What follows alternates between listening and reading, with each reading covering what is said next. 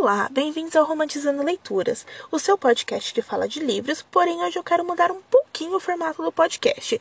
Em vez de falar de um livro específico, eu quero falar de uma autora. Meu nome é Tawane Drummond e eu sou sua apresentadora. E hoje vamos falar das autoras Christina Lauren. Para quem não sabe, elas são um duo de escritoras norte-americanas que já publicaram mais de 20 livros juntas. E eu acredito que eu já li a grande maioria dos livros delas, e posso afirmar que elas são uma das minhas escritoras de romance favoritas dos últimos tempos. E tudo que for publicado por elas, eu vou dar uma chance. Os livros são sempre divertidos de se ler, com cenas maravilhosas de sexo e personagens cativantes. Até o momento, eu tenho certeza que eu não li dois livros que elas publicaram.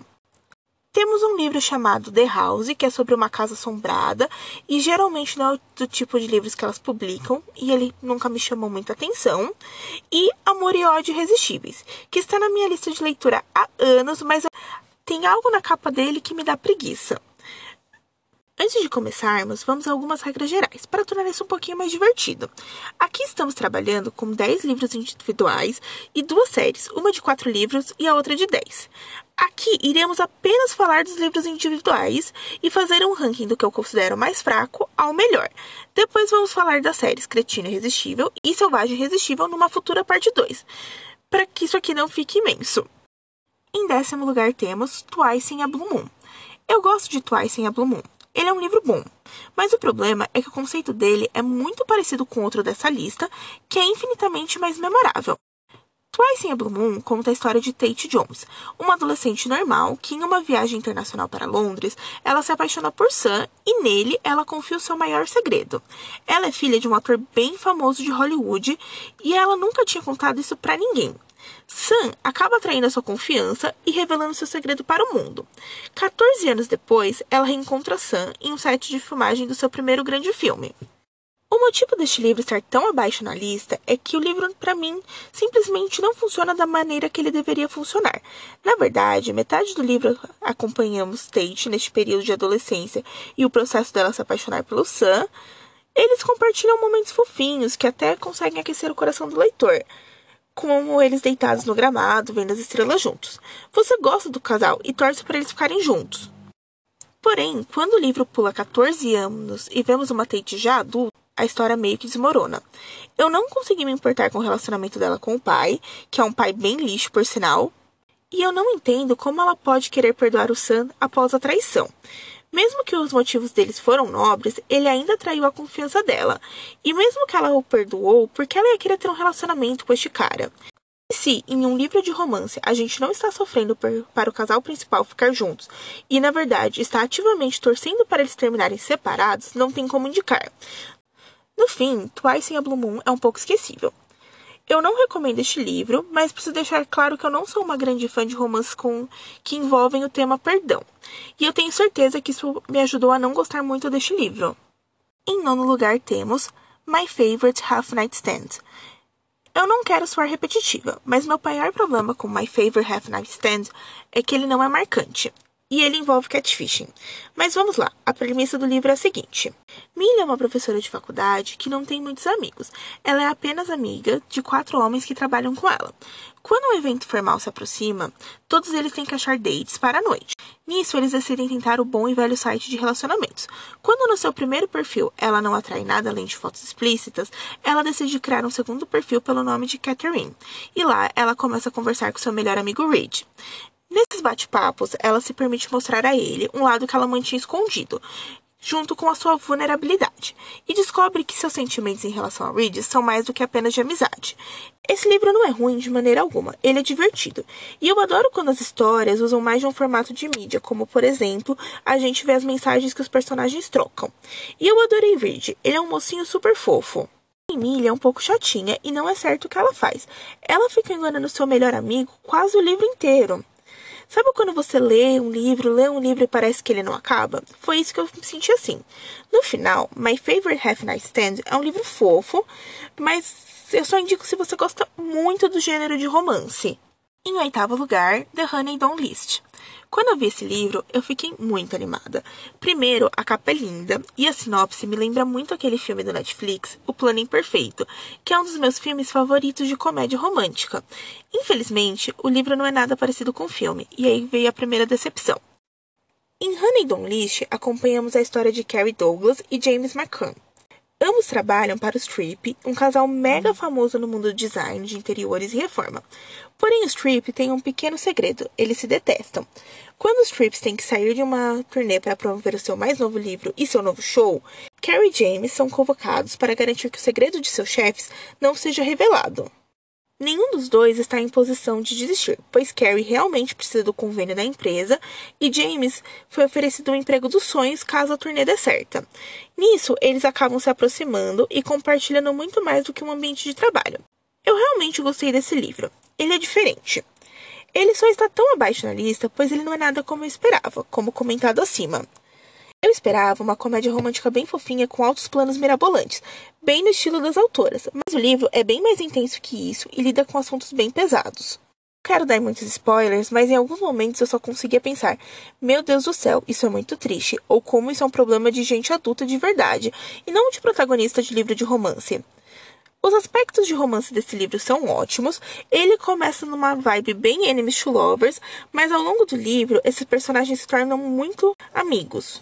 Eu diria que não apenas amigos, mas confidentes em uma situação que eles realmente dependem um do outro. Eu super recomendo The Honey Don't List se você está procurando um romance não tão leve e com temas mais profundos. Em sétimo lugar, Josh e Hazel Guide Not Dating.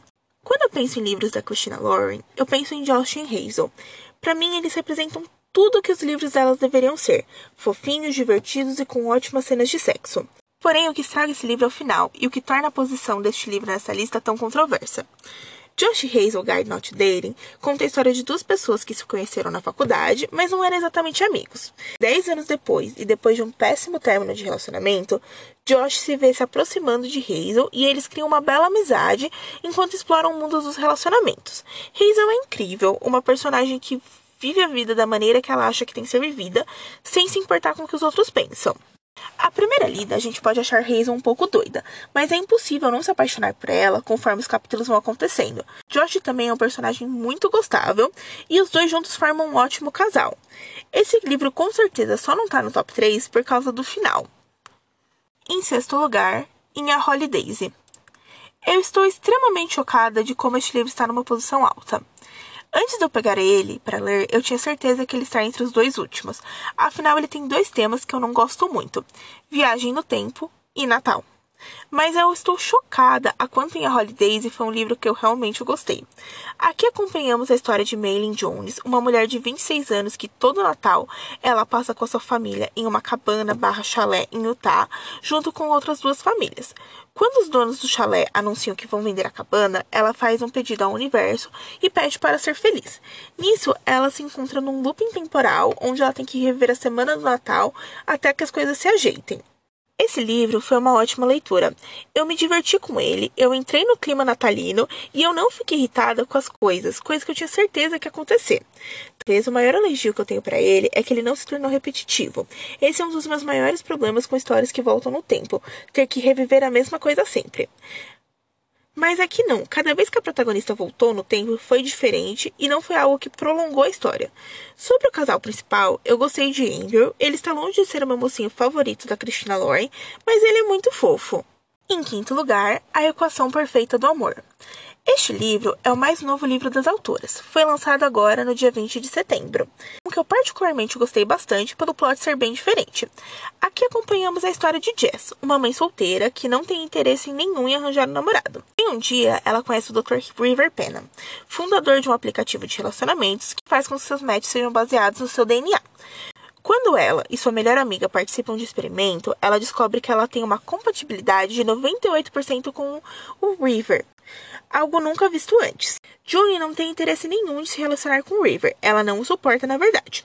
Mas quando a empresa dele oferece uma tentadora quantia de dinheiro que pode ajudá-la com seus problemas financeiros, Julie fica tentada a aceitar, ainda mais quando River não é exatamente o que ela achava que ele era. Esse livro tem tudo que um bom leitor de romance gosta. Um pouquinho de romance por conveniência, um pouquinho de enemies to lovers, um par romântico que faz qualquer leitor babar. E tudo isso é explorado de maneira bem sexy e divertida. Outra coisa que esse livro tem de ponto positivo é que a filhinha de June é realmente fofa e age de acordo com a idade dela. Não é aquelas crianças que são super infantilizadas ou agem como um mini adulto. Outro fato bem legal é que a sinopse desse livro me lembra muito ao de outro chamado The One, escrito por John Mars, só que nesse caso ele é suspense, terror mistério.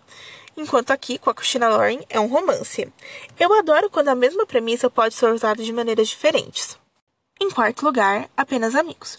Eu adoro Apenas Amigos. A tropa de relacionamento por conveniência é tão bem executada que você consegue ler este livro numa tarde dependendo das suas tarefas do dia.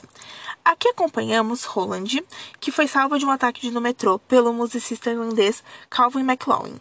Como agradecimento, ela o apresenta para o seu tio, que é um grande diretor de musicais da Broadway. Só tem um pequeno problema: Calvin está ilegalmente no país. Para não perder a chance da sua vida, Roland oferece um casamento por conveniência para o irlandês. Porém, não é uma das melhores ideias oferecer isso a um cara que ela já tem uma pequena queda. Esse livro é uma delícia de ler, ele é bem sessão da tarde, mas no melhor sentido da palavra. Além de ser um clichêzinho bem gostoso, eu gosto bastante como os aspectos da Broadway são explorados aqui. É uma cultura tão diferente da nossa que é sempre divertido ler sobre e entender um pouco mais sobre este mundo. Os personagens coadjuvantes são ótimos e destaque para os tios da protagonista que são divertidíssimos. E aqui, o casal, eles realmente se tornam pessoas melhores por causa um do outro. Eu super recomendo. E finalmente chegamos ao top 3. Você tem alguma ideia de quais são os três melhores livros da Christina Lauren? Em terceiro lugar, Minha Versão de Você. De todos os livros dessa lista, este é o mais diferente. Além de ser o único com um casal LGBT, também é o único que o casal principal são adolescentes durante o livro inteiro. Minha versão de você conta a história de Tanner, um jovem abertamente bissexual que, quando seus pais se mudam para Utah, ele tem que voltar a esconder a sua sexualidade. Três anos se passam e Tanner está louco para sair dessa cidade que é altamente religiosa e viver a sua vida da melhor maneira possível, de como ele deseja. Quando sua melhor amiga Alton decide escrever os dois para uma aula de escrita, ele não imaginou que em pouco tempo ele ia se apaixonar por Sebastian Brother, o novo orientador da turma, que ano passado ele fez a mesma aula e conseguiu escrever e publicar um livro graças a ela. Quando eu penso nesse livro, me dá uma sensação de quentinho no coração única. A ambientação do livro é incrível. Eu adorei explorar um pouco mais de Utah, que raramente é utilizada como cenário de romance, e um pouquinho da religião mormon. Os personagens são muito reais, todos cometem erros, mas você consegue perceber exatamente o porquê eles estão pensando daquela maneira ou agindo daquela forma. Tanner tem pais maravilhosos que se preocupam com o filho. Já Sebastian é filho de pais super religiosos que deixam claro que nunca entenderiam a sua orientação sexual. No fim, eu chorei, fiquei apreensiva e quase desmaiei lendo este livro. Foi um dos meus favoritos de 2020. Em segundo lugar, temos O Amor e Outras Coisas. Este é o único livro dessa lista que eu diria para você parar tudo o que você está fazendo e lê-lo. Aqui acompanhamos a história de Marcy, uma pediatra reservada que planeja se casar com um homem mais velho que é financeiramente estável. Quando ela encontra Elliot, o primeiro e único amor da sua vida, toda a vida que ela planejou para ela começa a se dissolver. No passado, Elliot e Marcy eram melhores amigos e ele foi a única pessoa que conseguiu fazer ela se abrir depois da morte da sua mãe. Infelizmente, na mesma noite que ele declara o seu amor por ela, tudo dá errado. O livro alterna entre passado e presente, e aqui acompanhamos a amizade entre os dois personagens se tornar algo muito maior que eles. Onze anos depois, quando eles se reencontram, Marcy começa a repensar todo o seu relacionamento, que as coisas vão se desenvolvendo daí. Este livro é intenso.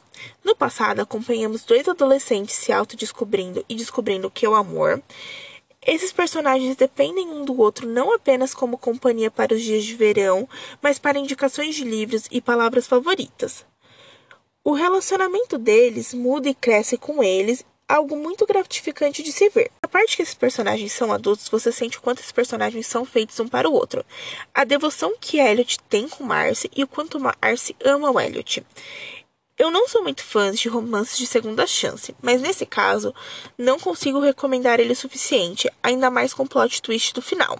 E caso você precise de mais algum motivo para ler este livro, A Mãe da Protagonista é Brasileira, o que sempre me deixa feliz ver representação brasileira feita de uma maneira positiva. E finalmente, em primeiro lugar, The Honeymooners. Eu falei bem da maioria dos livros dessa lista, mas por que The Honeymooners é o primeiro livro dela? Para mim, você poderia facilmente trocar o segundo e primeiro lugar que não faria diferença. O motivo deste livro estar em primeiro lugar é que ele é muito divertido de se ler. O tipo de livro que eu recomendaria para qualquer pessoa que quer uma leitura leve ou que está com saudades do verão. Ele tem uma das minhas tropes favoritas, que é Enemies to Lovers, mas da melhor maneira que é executada, que é quando a protagonista odeia o interesse amoroso dela, mas ele já está caidinho por ela e está apenas reagindo às patadas que ele toma dela. Mas o que fala The Honeymooners? Acompanhamos Olive, que é uma pessoa muito azarada em tudo que faz, enquanto a sua irmã gêmea, Amy, é muito sortuda. Tanto que o casamento de Amy é praticamente todo pago através de sorteios e concursos que ela ganhou. Quando toda festa de casamento tem intoxicação alimentar por causa dos mariscos estragados, cabe a Olive e Ethan, os únicos que não comeram os mariscos, aproveitarem a lua de mel que já está toda paga. O único problema é que ela tem que ir com o padrinho de casamento, que é a pessoa que ela mais odeia no mundo. Tudo neste livro funciona muito bem. A química entre os personagens, a ambientação no Havaí, o motivo por qual eles brigam para dar aquela carga dramática no livro, eu não tenho nada além de elogios para The Honeymooners. Com certeza é o melhor livro da Christina Lauren, e se você nunca leu ele e gosta de ler inglês, eu recomendo muito. Depois de avaliar os 10 livros da autora, eu não consigo deixar de parabenizar o duo por colocar livros consistentes no mercado, um atrás do outro. Eu as considero escritoras fundamentais do gênero de romance que merecem todo o reconhecimento que têm. Infelizmente, não consigo deixar de destacar como algumas histórias são familiares umas com as outras. Eu sempre achei Twice em a Blue Moon e Amor e Outras Coisas muito parecidos em questão de trama. Porém, tem a questão que tanto em Josh e Hazel, Guy Not Dating e My Favorite Half Night Standing serem amigos ajudando outros a encontrarem encontros online, ou até mesmo Sebastian, da minha versão de você, ser um escritor e Roland, de apenas amigos, ter o sonho de ser uma escritora. E o fato que a Holidays e minha versão de você se passam em Utah. Até mesmo escrevendo esse roteiro, eu tive a impressão que eu já tinha falado algumas coisas antes. Porém, eu não acho que nada disso afeta a minha opinião sobre as autoras. Clichês e tropes são populares por um bom motivo e eles funcionam e tornam a nossa leitura mais interessante. Eu apenas não recomendaria fazer uma maratona dos livros das autoras. E você, qual o seu livro favorito delas? Me conta lá o seu ranking no Instagram, Romantizando Leituras Podcast, que eu tô te esperando.